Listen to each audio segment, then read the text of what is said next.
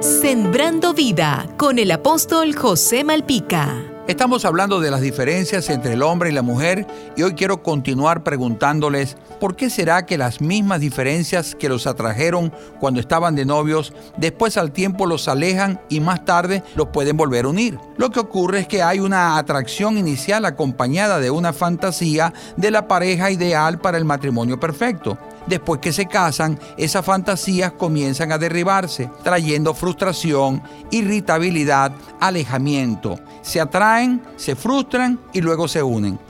Las diferencias entre el hombre y la mujer en el matrimonio abundan y generalmente se pueden dividir en dos. Uno, las que no pueden ser cambiadas como la edad, raza, metabolismo, cultura, entre otras y dos, las que sí pueden ser cambiadas como hábitos y costumbres. Volviendo a las diferencias, la mujer tiene un sistema de pensar y analizar semejante a un radar mientras que los hombres pensamos como una computadora. Los hombres y las mujeres procesan la información de manera diferente. Las mujeres usan ambos hemisferios del cerebro para resolver un problema de lenguaje, los hombres usan solo uno. Esa es una de las razones por qué a las mujeres les cuesta tanto separar la lógica del área emocional, mientras que el hombre es más racional.